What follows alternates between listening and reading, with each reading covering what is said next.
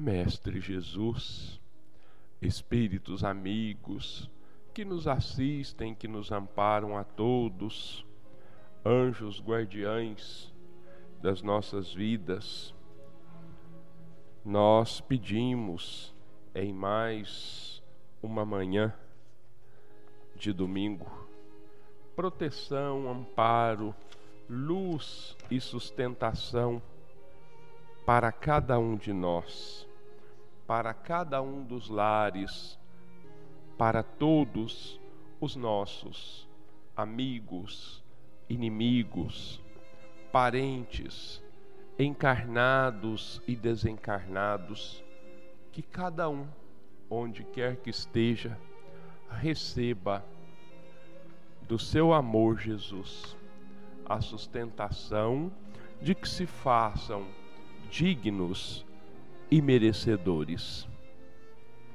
Eu vou ler para nós, para a abertura do nosso programa de hoje, prece do servidor Emmanuel. Senhor, ensina-nos a trilhar a luminosa estrada do auxílio. Dá-nos força para destruir a pesada fortaleza de nossos próprios erros coragem para abrir o caminho da libertação de nós mesmos e recurso para desobstruir o coração em favor dos nossos semelhantes, entregando-lhes, enfim, os tesouros de amor que nos confiastes. Que por onde passemos, a dor se faça menos angustiosa, a ignorância menos agressiva, o ódio menos cruel, a terra menos densa, o desânimo menos sombrio, a incompreensão menos destruidora. Se não possuímos ainda bens positivos com que possamos enriquecer a jornada terrestre, ajuda-nos a diminuir os males que nos rodeiam, que em teu nome distribuamos fraternidade e renovação, usando com alegria os dons sublimes e invisíveis do silêncio, da compreensão e da renúncia. Senhor, que nos ensinastes em palavras as supremas lições da simplicidade na manjedoura e do sacrifício na cruz, indicando-nos assim o roteiro da construção espiritual e da ressurreição divina, orienta-nos o passo incerto e ampara-nos os propósitos santificantes para que a sua vontade misericordiosa e justa se faça hoje e sempre, onde estivermos, e que assim seja. Estamos ainda examinando o capítulo 16. Não se pode servir a Deus e a Mamon. Hoje nós vamos para o texto que é o item 7 do capítulo 16 utilidade providencial da riqueza ou da fortuna. Se a riqueza tivesse de ser um obstáculo absoluto à salvação dos que a possuem, como se poderia inferir de certas expressões de Jesus, interpretadas segundo a letra e não o espírito. Deus, que a distribui, teria posto nas mãos de alguns um instrumento fatal de perdição, o que repugna à razão. A riqueza é, sem dúvida, uma prova mais arriscada, mais perigosa que a miséria, em virtude das excitações e das tentações que oferece da fascinação que exerce. É o supremo excitante do orgulho, do egoísmo e da vida sensual. É o laço que mais poderosamente liga o homem à terra e desvia os seus pensamentos do céu. Produz tamanha vertigem que vemos quase sempre os que passam da miséria à fortuna esquecerem-se rapidamente da sua antiga posição, bem como dos seus companheiros, dos que o ajudaram, tornando-se insensíveis, egoístas e fúteis. Mas, por tornar o caminho mais difícil, não se segue que o torne inviável e, a, e não possa vir a ser um meio de salvação nas mãos do que a sabe utilizar, como certos venenos que restabelecem a saúde quando empregados a propósito e com discernimento. Quando Jesus disse ao moço que o interrogava sobre os meios de atingir a vida eterna, desfaze-te de todos os bens e segue-me. Não pretendia estabelecer como princípio absoluto que cada um devia despojar-se do que possui e que a salvação só se consegue a esse preço. Mas mostrar que o apego aos bens terrenos é um obstáculo à salvação. Aquele moço, com efeito, julgava-se quite com a lei, porque havia observado certos mandamentos. E, no entanto, recuava à ideia de abandonar os seus bens. Seu desejo de obter a vida eterna não ia até esse sacrifício.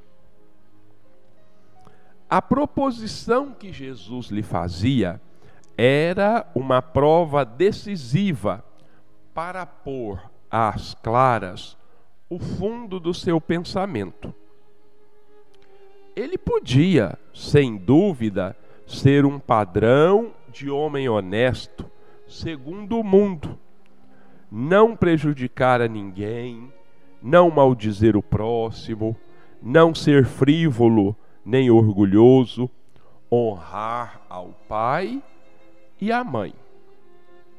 Mas tinha a verdadeira caridade, mas não tinha a verdadeira caridade, pois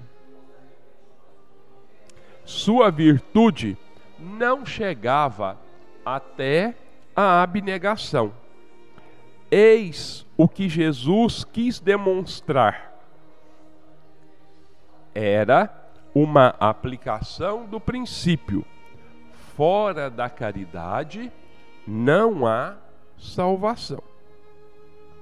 A consequência daquelas palavras tomadas na sua mais rigorosa acepção seria a abolição da fortuna como prejudicial à felicidade futura e como fonte de incontáveis males terrenos. E isso seria também a condenação do trabalho que a pode propiciar. Consequência absurda que reconduziria o homem à vida selvagem e que, por isso mesmo, estaria em contradição com a lei do progresso, que é a lei de Deus.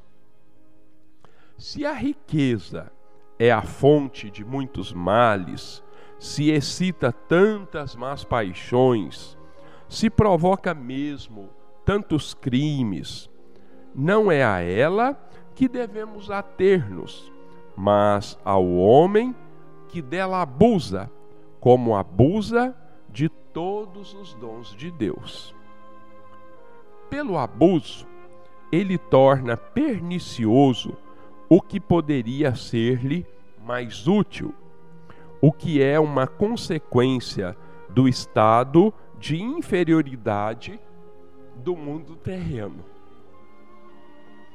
Se a riqueza só tivesse de produzir o mal, Deus não a teria posto na terra.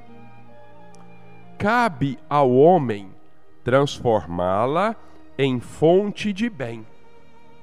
Se ela não é uma causa imediata do progresso moral, é sem contestação um poderoso elemento do progresso intelectual. O homem, com efeito, tem por missão trabalhar pela melhoria material do globo. Deve desbravá-lo, saneá-lo, dispô-lo para um dia receber toda a população que a sua extensão comporta. Para alimentar essa população que cresce sem cessar, deve aumentar a produção. Se a produção de uma região for insuficiente, precisa ir buscá-lo, buscá-la noutra. Por isso mesmo, as relações de povo a povo tornam-se uma necessidade e, para facilitá-las, é forçoso destruir os obstáculos materiais que os separam, tornar mais rápidas as comunicações. Para os trabalhos das gerações que se realizam através dos séculos, o homem deve, teve que extrair materiais das próprias entranhas da terra. Procurou na ciência os meios de executá-los mais rápida e seguramente. Mas, para fazê-lo, necessitava de recursos.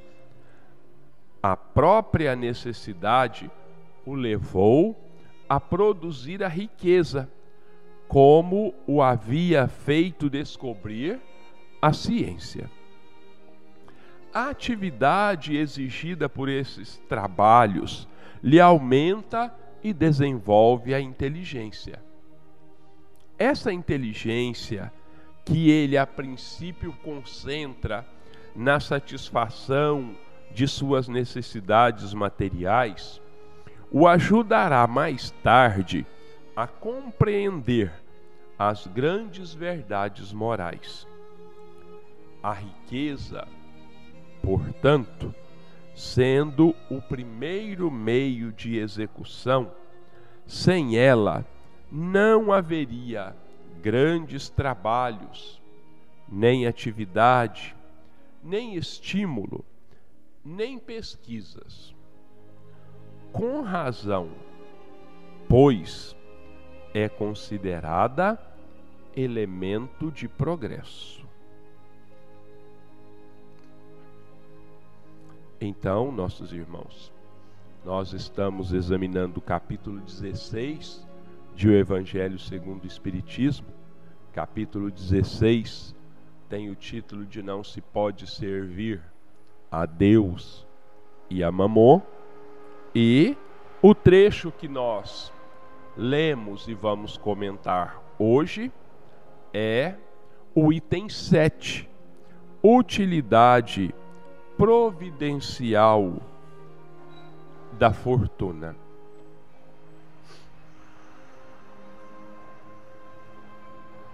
Houve um tempo na história da humanidade mais precisamente na no desenvolvimento religioso europeu em que a riqueza era colocada como algo maléfico, como algo que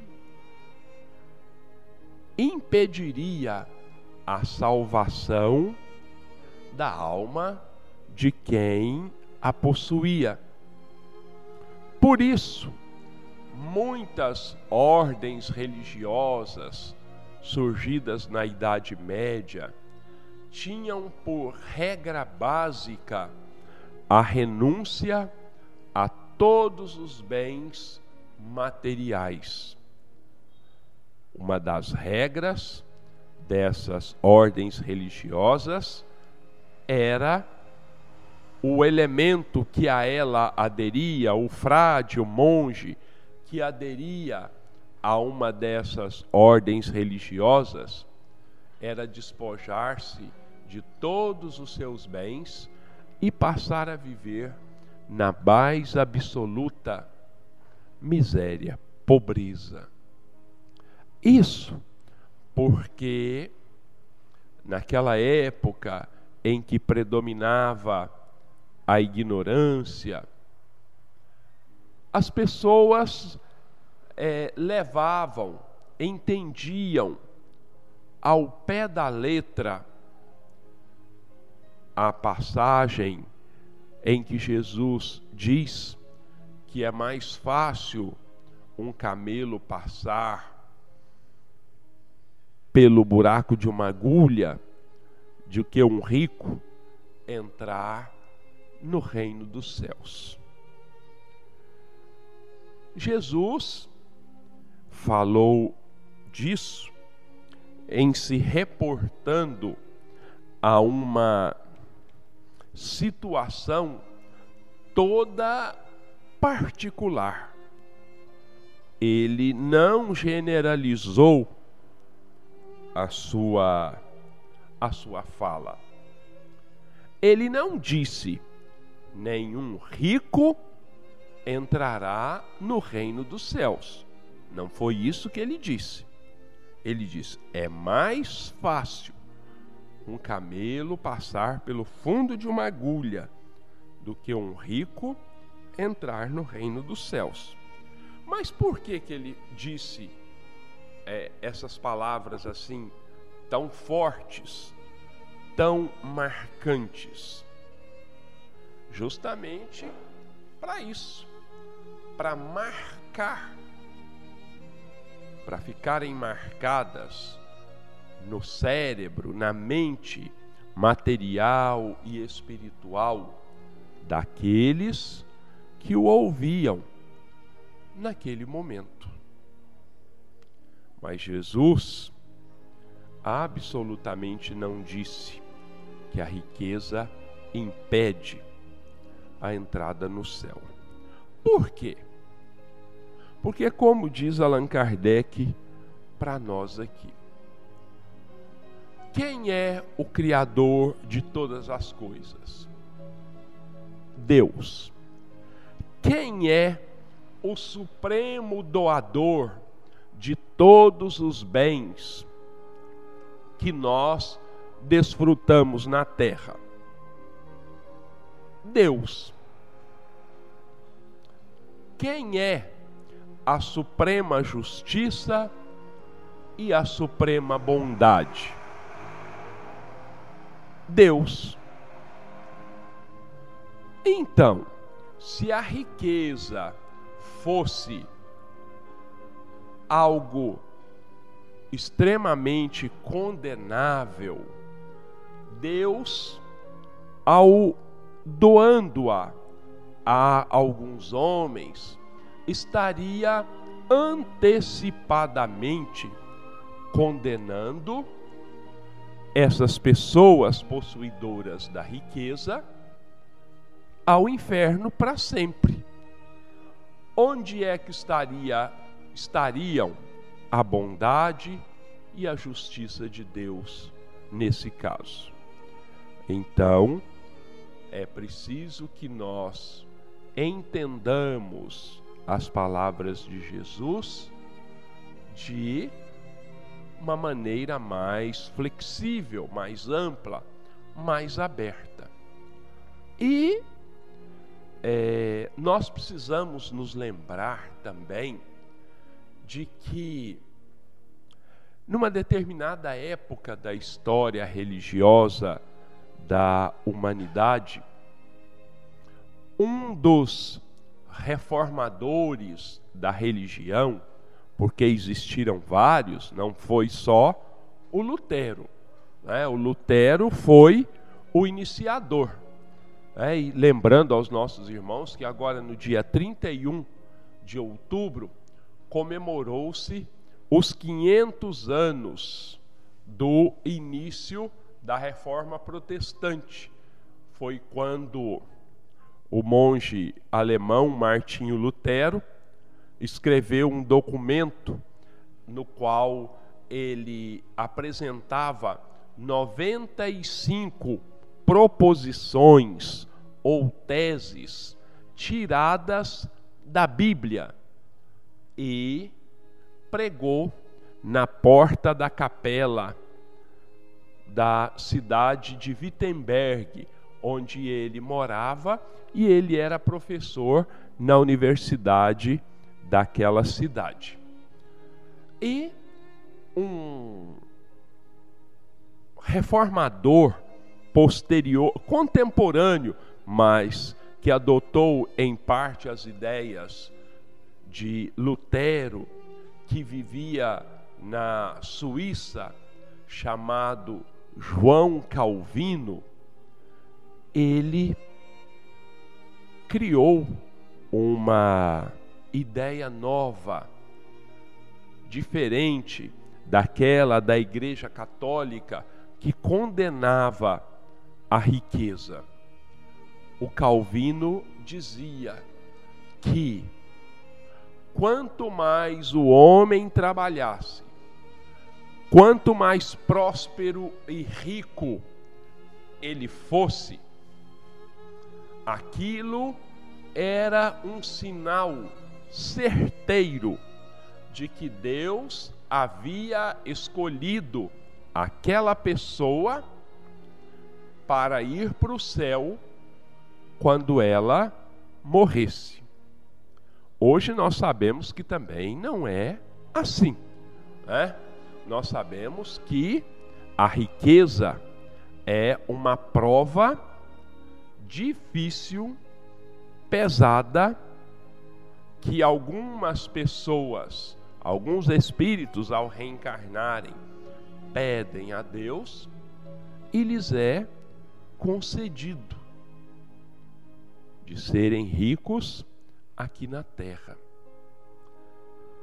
E a riqueza, ela se reveste de uma importância muito grande, porque ela é fonte do progresso porque a, a riqueza financia a pesquisa, a riqueza financia a educação, a riqueza financia a saúde, financia a ciência, o progresso. O progresso custa dinheiro. E a riqueza é concentrada por Deus nas mãos de algumas pessoas com o compromisso que, elas, que essas pessoas fazem, mas que às vezes não cumprem, de usarem parte de sua riqueza em benefício da humanidade, em benefício do bem comum. Então, é esse o papel da riqueza. A riqueza, o dinheiro, o ouro, que é o símbolo maior da riqueza, não são nem bons nem maus. A riqueza em si é uma coisa nula. O dinheiro, o ouro, as pedras preciosas são coisas mortas, vamos dizer assim. Porque se alguém pegar 100 quilos de ouro, por exemplo, e o trancar num cofre e o deixar lá, aquele ouro não vai fazer nem o bem, nem o mal. Porque o que dá valor a, aos bens materiais que se possua é o uso que se faz deles. Isso é que se torna um bem ou um mal, não para a riqueza em si, porque o ouro é uma coisa inerte, a prata, as pedras preciosas não têm vida, são é, inertes. Agora, o emprego que se dá a esse ouro, a essa prata, a essas pedras preciosas, é que vai dar ao homem que os usa uma oportunidade de crescimento moral e espiritual ou de estacionamento. Se ele usa a riqueza pela função social que ela deve ter, que é de promover o progresso, ele também está crescendo moral e espiritualmente. Porque ele está auxiliando ao próximo. Mas se ele não fizer isso, ou se ele empregar mal, ele estará estacionado, porque ele estará dando provas de grande avareza, de egoísmo, onde ele pretende usar esses bens apenas em benefício próprio. Quando, torno a dizer, a riqueza é como se fosse uma represa, que, quando um rio é represado, para que as águas multipliquem a sua força, porque aumenta o seu peso com o acúmulo, quanto mais acúmulo de água, mais peso para mover as turbinas e gerar energia. Assim é com a riqueza. Ela deve ser uma geradora de bem, uma geradora de progresso. Mas então por que que Jesus falou para aquele homem: Vai, vende tudo que tens, dá aos pobres, depois vem e segue-me. E o rapaz foi embora muito triste, porque era muito rico. Então Jesus disse: Em verdade vos digo, é mais fácil um camelo passar pelo fundo de uma agulha do que um rico entrar no reino dos céus. O que Jesus queria naquele momento era testar o desprendimento daquele rapaz.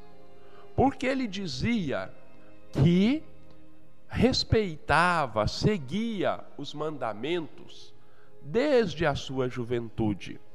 Honrava a pai e mãe, não matava, não roubava, não dava falso testemunho. Então, aos olhos do mundo, ele era um homem de bem. Agora, Jesus quis testar o seu espírito. Jesus quis testar a sua abnegação. Porque Jesus sabia, e ele, em outra ocasião, ele disse assim: Onde está o seu tesouro, aí está o seu coração. Suponhamos que aquele jovem seguisse Jesus, mesmo não se desfazendo dos seus bens. Será que esse rapaz estaria 100% empenhado no trabalho com Jesus? Ou ele estaria ao mesmo tempo preocupado com a sua fortuna?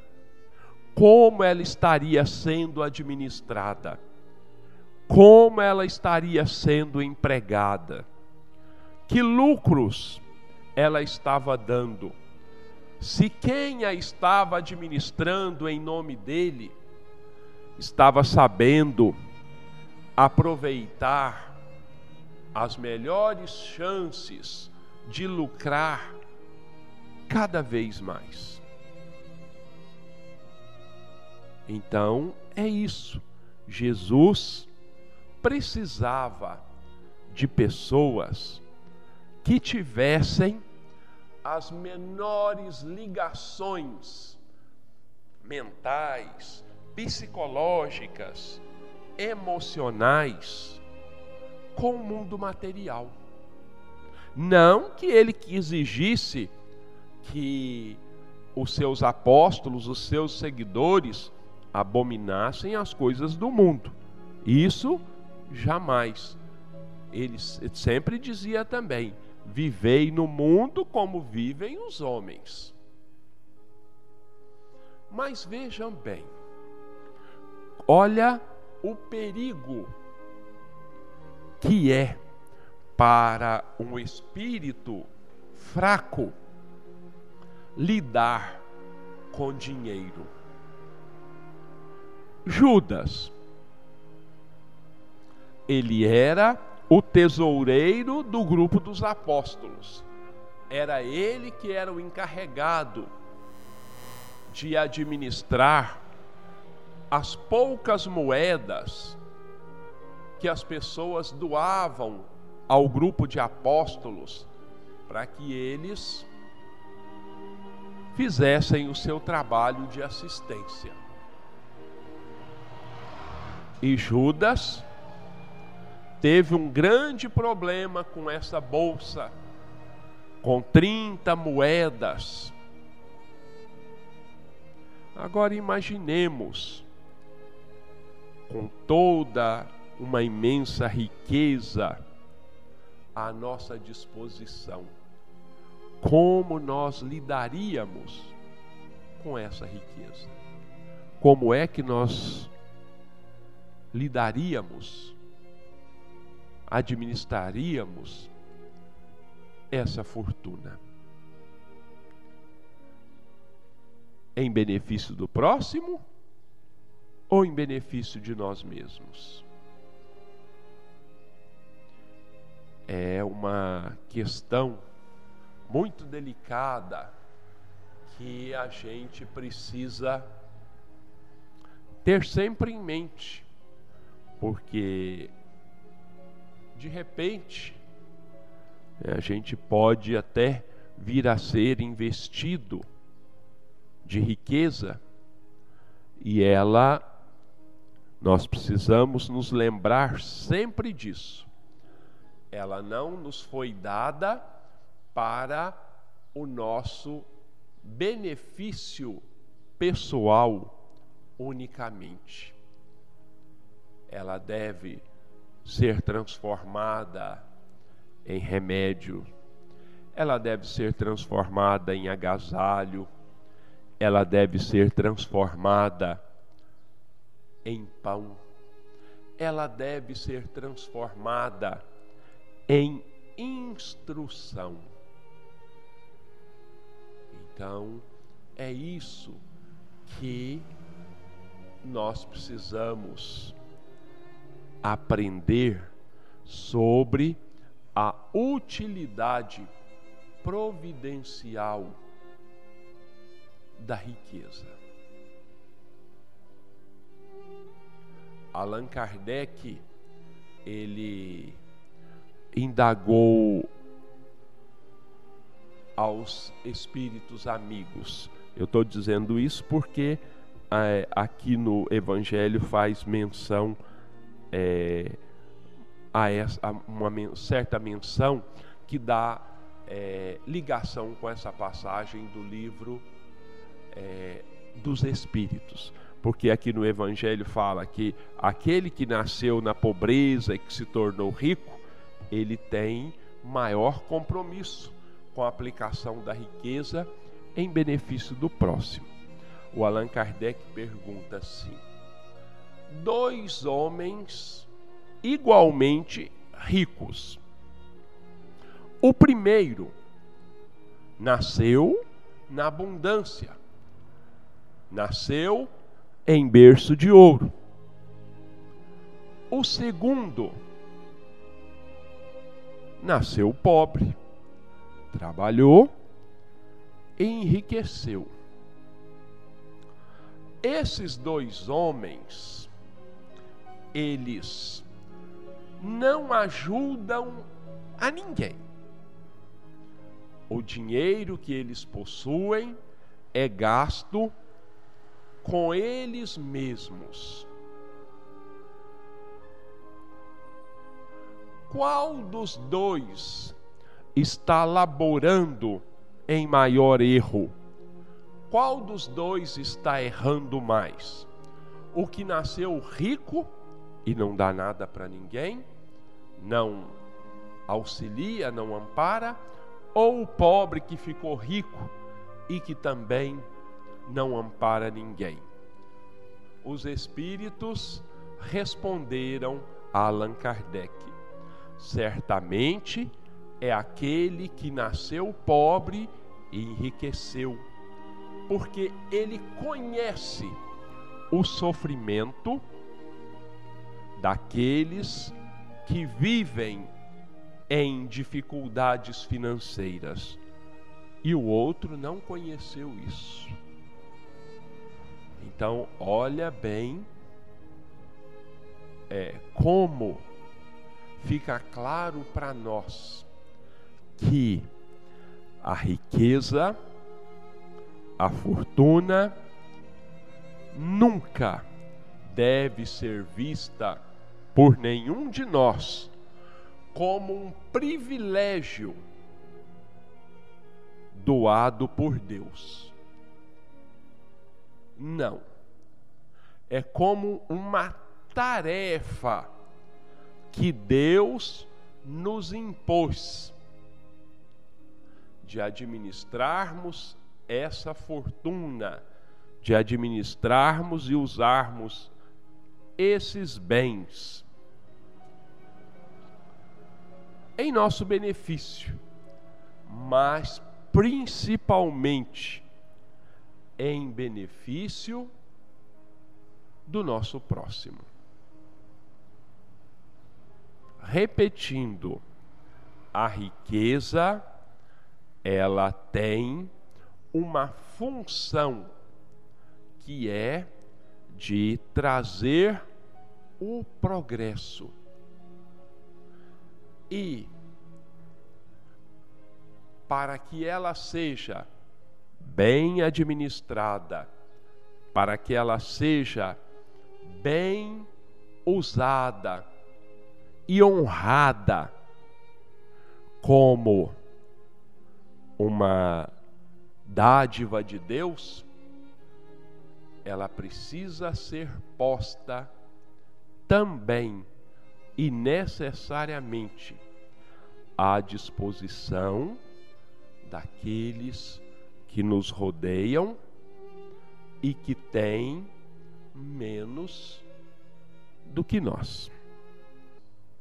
Bom, nós vamos agora ao livro Encontro Marcado, da coleção Emanuel e Chico Xavier. É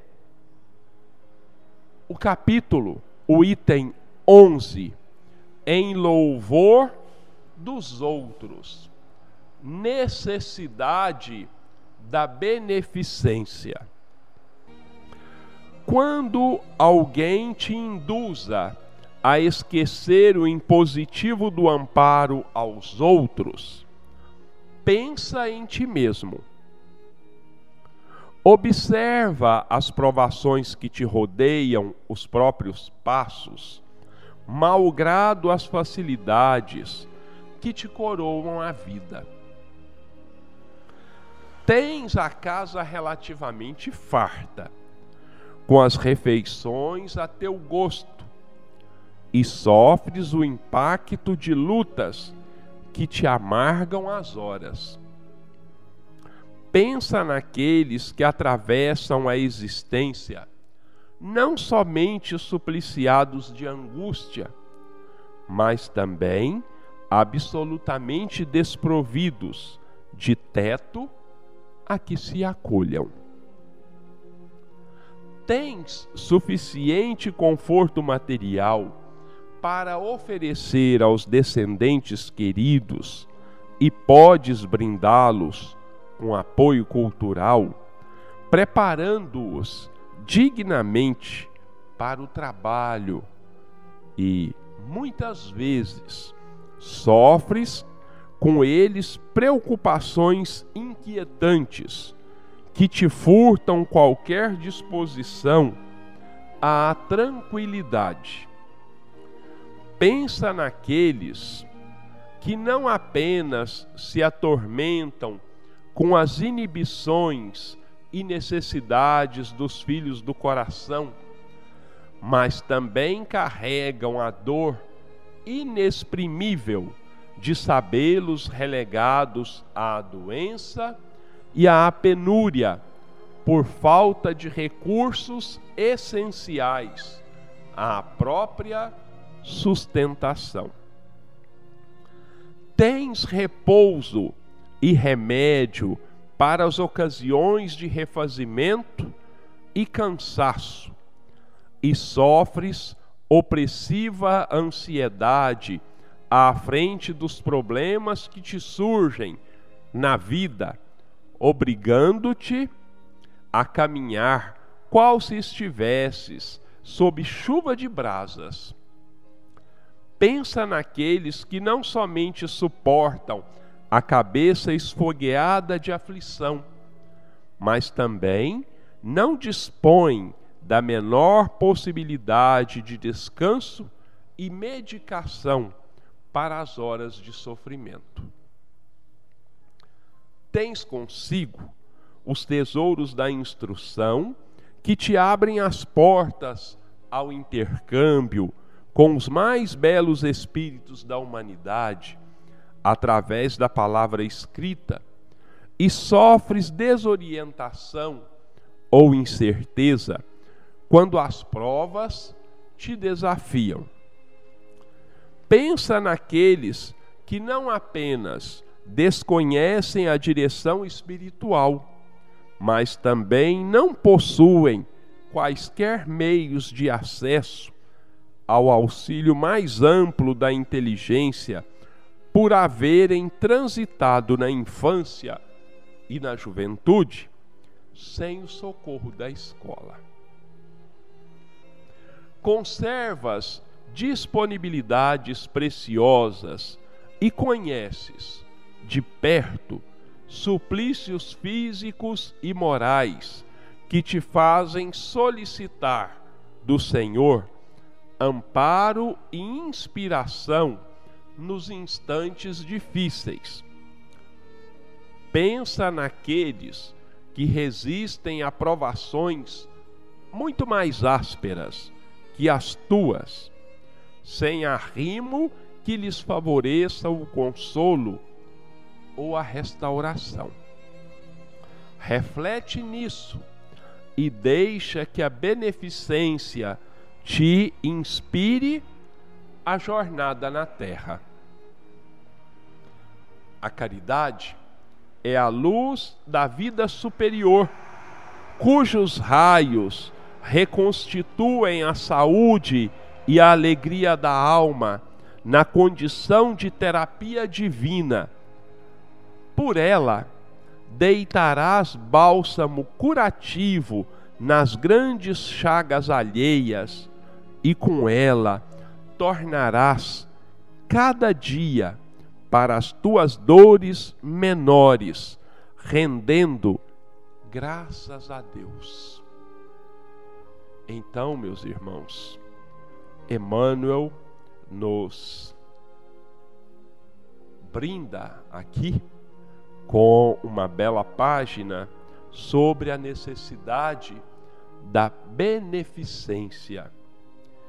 E para isso, para nos mostrar a necessidade da beneficência, ele traça um paralelo entre a nossa vida de relativo conforto material, de relativa abundância, de sermos portadores de um determinado nível intelecto cultural que muitos não têm, acesso à saúde que nós temos,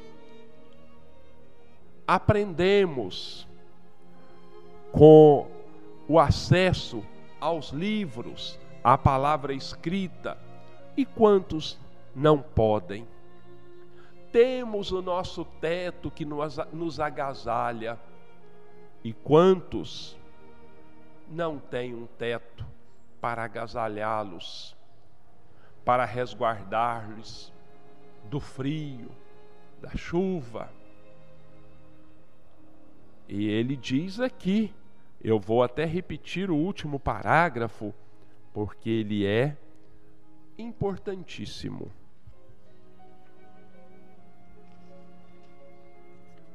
Ele diz o seguinte para nós: reflete nisso e deixa a beneficência, que a beneficência te inspire a jornada na terra. A caridade é luz da vida superior, cujos raios reconstituem a saúde e a alegria da alma na condição de terapia divina.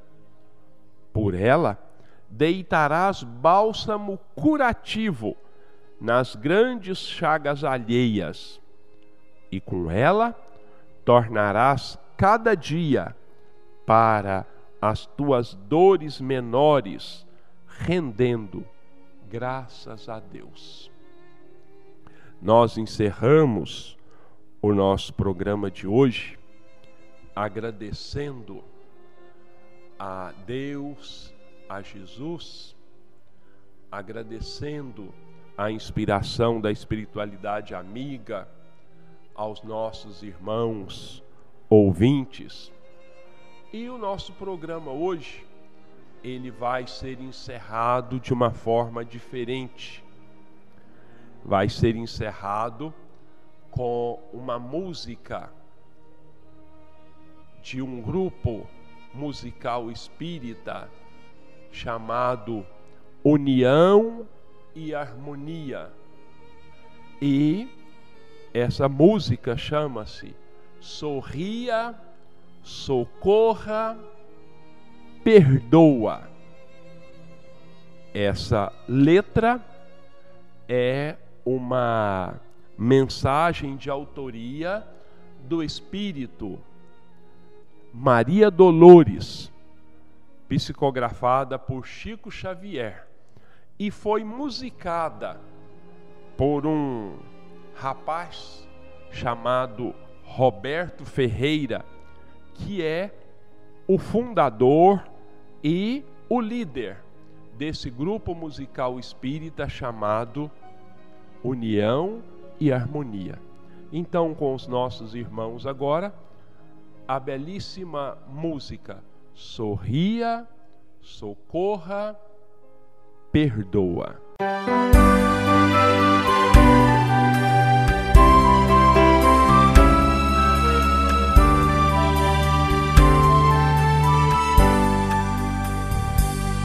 Quando vês alguém vibrar tristeza, sorria, sorria e o trate com delicadeza e alegria, e alegria. E ao sentires que um dia alguém te magoa, perdoa.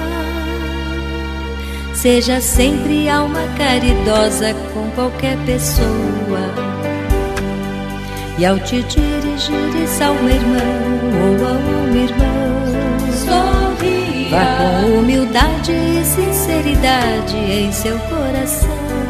Sorria. E a cada oportunidade que te aparecer,